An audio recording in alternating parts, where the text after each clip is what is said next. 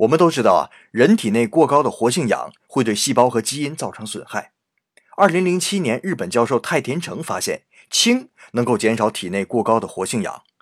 此论文一出啊，号称用高压将氢气溶于水中，能够有效抗衰老的水素水立刻风靡日本市场。甚至连藤原纪香也声称啊，是水素水让他保持青春。